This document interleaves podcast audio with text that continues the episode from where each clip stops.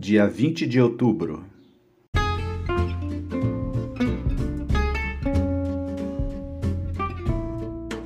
Seja bem-vindo! Você está fazendo parte da jornada da leitura e meditação da Palavra de Deus em dois anos. Os áudios que você aqui vai ouvir, eles terão no máximo uma duração de 30 minutos. Você vai recebê-los diariamente.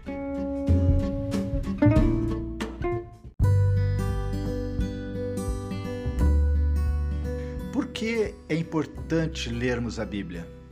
É importante porque a Bíblia, ela é a palavra de Deus. Quando você lê a Bíblia, Deus fala com você. Tudo que Deus diz tem poder. Se você estudar a Bíblia com atenção, deixando Deus falar ao seu coração, as palavras de Deus vão mudar a tua vida. É por isso que é importante você ler a Bíblia para ouvir a palavra de Deus.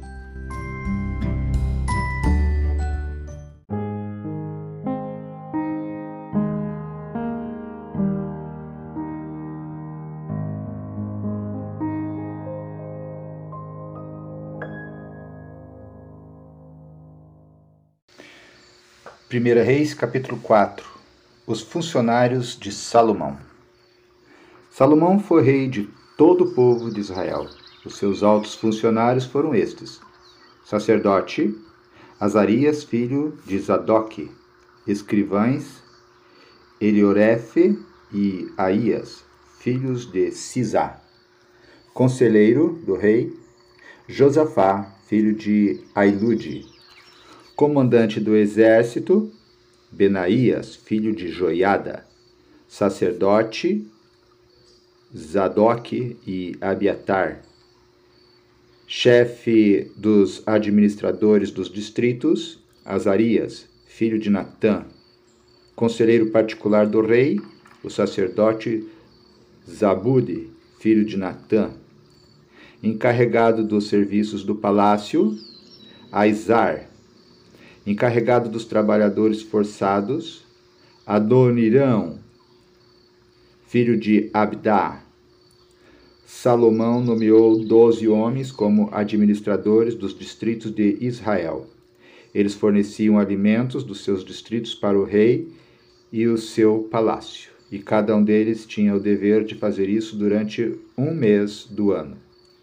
São estes os nomes desses doze administradores e dos seus distritos: Ben-Ur, a região montanhosa de Efraim, Ben-Decker, as cidades de Mas, Salabim, Bet-Semes, Elon e Bet-Hanã.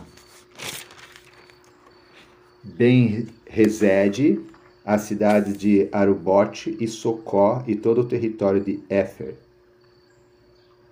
Ben-Abinadab, que era casado com Tafate, filha de Salomão.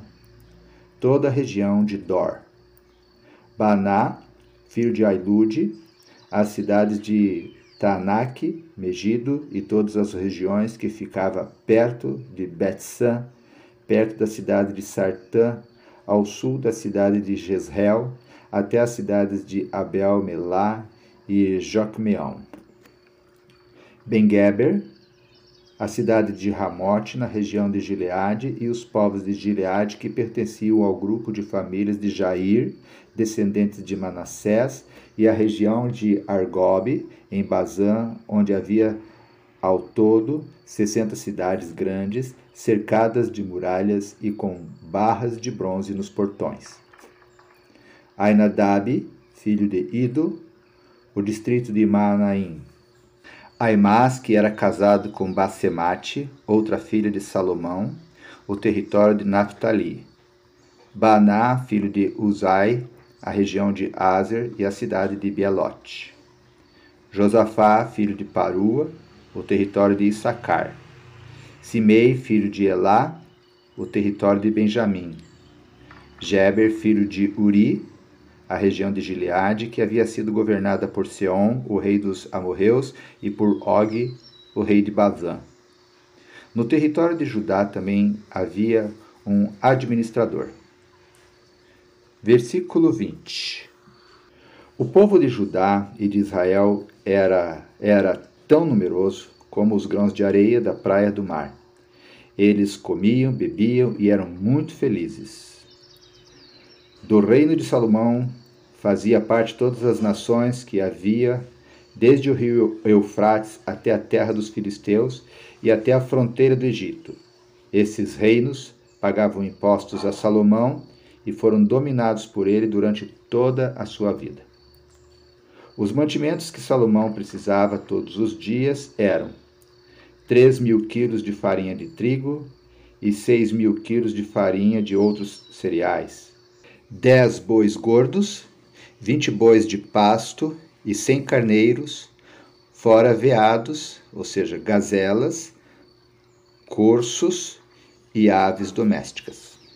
Salomão dominava toda a região a oeste do rio Eufrates, desde Tifsa no Eufrates até a cidade de Gaza, no litoral do mar Mediterrâneo. Todos os reis a oeste do Eufrates eram dominados por ele, e ele estava em paz com todos os países vizinhos. Durante a vida de Salomão, o povo de Judá e de Israel viveu em segurança, e de uma ponta do país à outra, cada família tinha os seus pés de uvas e de figos. Salomão tinha quatro mil baias para os cavalos dos seus carros de guerra e doze mil cavalos de cavalaria. Os seus doze administradores regionais, cada um no seu mês, forneciam alimentos que Salomão precisava para si mesmo e para aqueles que comiam no palácio. Os administradores não, não deixavam faltar nada. Cada um também fornecia sua parte de cevada e de palha, onde eram necessárias para os cavalos que puxavam os carros de guerra e para os animais de trabalho. Deus deu a Salomão sabedoria, entendimento fora de comum e conhecimentos tão grandes que não podiam ser medidos. Salomão era mais sábio do que qualquer homem do Oriente ou do Egito. Ele era mais sábio do que todos os homens, mais sábio do que Etã, o israelita, e do que, do que Emã, Calcol e Darda, filhos de Maol. E a sua fama se espalhou por todos os países vizinhos. Ele escreveu três mil provérbios e compôs mais de mil canções. Falou de árvores e plantas desde os cedros do Líbano até o isopo que cresce nos muros. Ele falou também dos animais, dos pássaros, dos animais que se arrastam pelo chão e dos peixes. Reis do mundo inteiro souberam da sabedoria de Salomão e mandaram pessoas para ouvi-lo. Término do capítulo 4.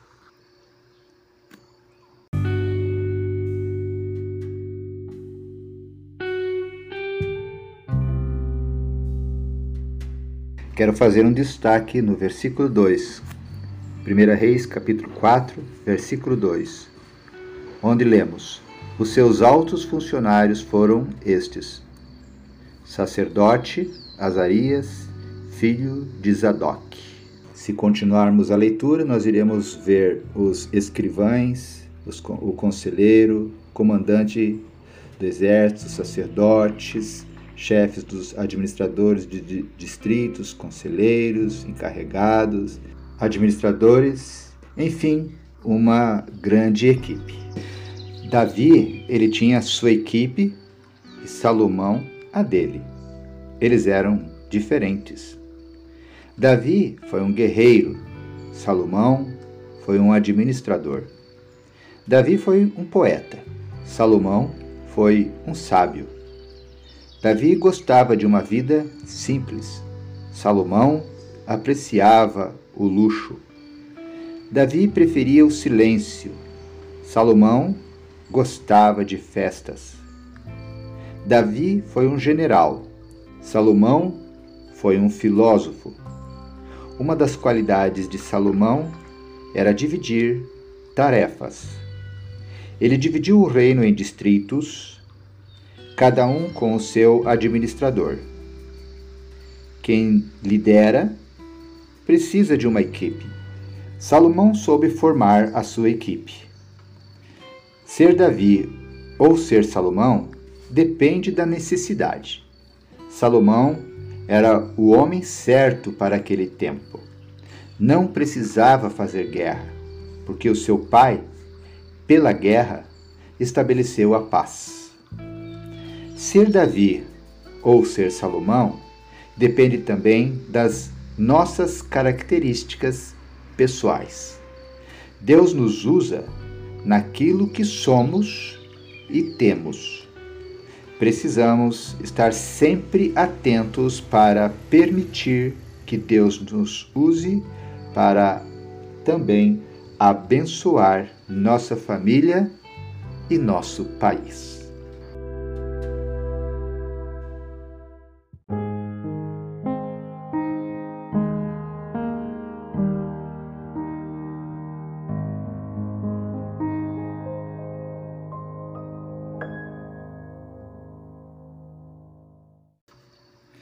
Leitura do capítulo 5.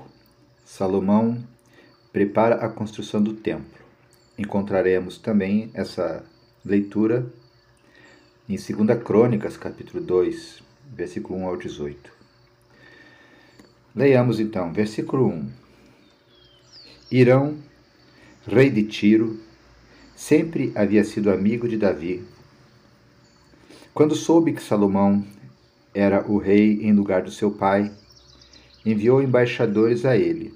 Então, Salomão mandou a Irão a seguinte mensagem: Você sabe que Davi, o meu pai, teve muitas guerras contra as nações ao seu redor. Por isso, ele nunca pôde construir um templo dedicado ao Senhor, seu Deus, enquanto este não fez com que ele derrotasse todos os seus inimigos. Mas agora o Senhor me deu paz em todas as fronteiras. Eu não tenho inimigos e não há perigo de ataques. Deus prometeu o seguinte a Davi, o meu pai: O seu filho, que eu vou pôr como rei, depois de você construirá um templo para mim. Portanto, eu resolvi construir um templo para a adoração do meu Deus, o Senhor. Por isso, mande cortar cedros do Líbano para mim. Os meus operários trabalharão junto com os seus, e eu pagarei os seus operários o quanto você quiser. Como você sabe, no meio do meu povo não há quem saiba cortar árvores tão bem como a sua gente da cidade de Sidom. Quando recebeu a mensagem de Salomão, o rei Irão ficou muito contente e disse: Louvado seja hoje o Senhor, que deu a Davi um filho cheio de sabedoria para ficar no lugar dele como rei daquela grande nação. Depois mandou dizer a Salomão o seguinte: Recebi a sua mensagem e vou atender o seu pedido. Vou providenciar os cedros e os pinheiros os, os meus operários levarão as toras do alto dos montes Líbanos até o mar e farão jangadas com elas. Depois as levarão beirando o litoral até o lugar que você escolher. Ali os meus operários desamarrarão as toras e os seus operários tomarão conta delas. E eu gostaria que você fornecesse a alimentação para os meus operários. E assim, Irão forneceu a Salomão toda a madeira de cedro e de pinho que ele pediu. A cada ano, Salomão forneceu a Irão duas mil toneladas de trigo e quatro mil litros de azeite e de oliva puro para alimentar os homens dele. O Senhor Deus cumpriu a sua promessa e deu sabedoria a Salomão. Havia paz entre Irão e Salomão, e eles fizeram um acordo entre si. O rei Salomão convocou em todo Israel um grupo de 30 mil trabalhadores forçados e pôs Adonirão como chefe deles. Salomão dividiu esses trabalhadores em três grupos de dez mil homens. Cada grupo passava um mês no Líbano e dois meses em casa. Salomão também mandou à região montanhosa oitenta mil homens a fim de cortar pedras e setenta mil homens para carregá-las. Ele colocou três mil e trezentos chefes para dirigir o trabalho deles. Obedecendo às ordens do rei Salomão, eles cortaram grandes pedras de boa qualidade para os alicerces do templo. Os trabalhadores de Salomão e de Irão e, e alguns homens da cidade de Biblos prepararam as pedras e a madeira para a construção do templo. Término da leitura do capítulo 5.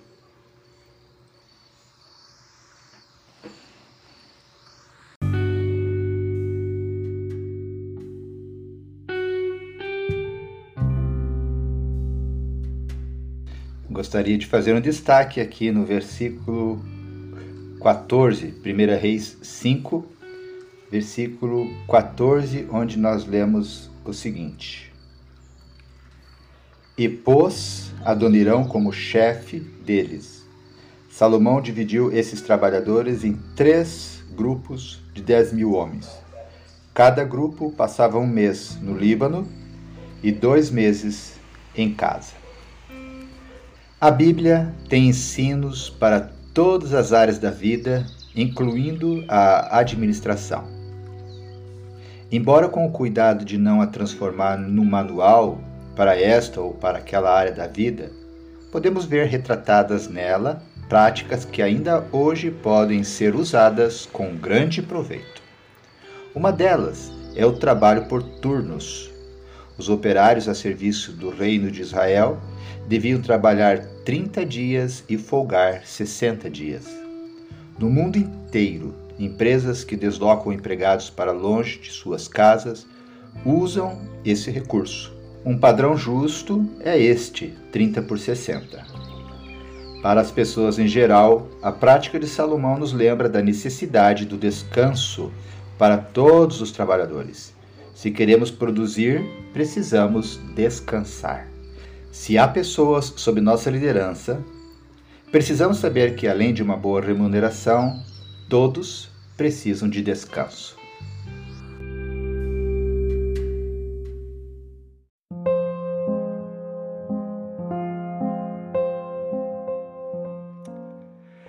Deus amado, graças ao teu sussurrar, ao sussurrar do teu Espírito Santo, nos atraindo para ouvirmos a tua palavra, aqui chegamos novamente. Obrigado, Senhor, por essa bênção. Continue, Pai, operando em cada um de nós o teu querer. Que a tua palavra continue nos quebrantando, nos curando, nos renovando, nos edificando cada dia mais.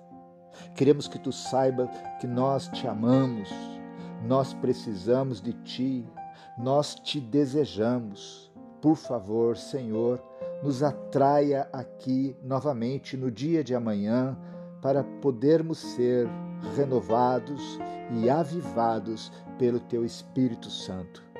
Nós oramos em nome de Jesus Cristo, nosso Senhor e Salvador. Amém.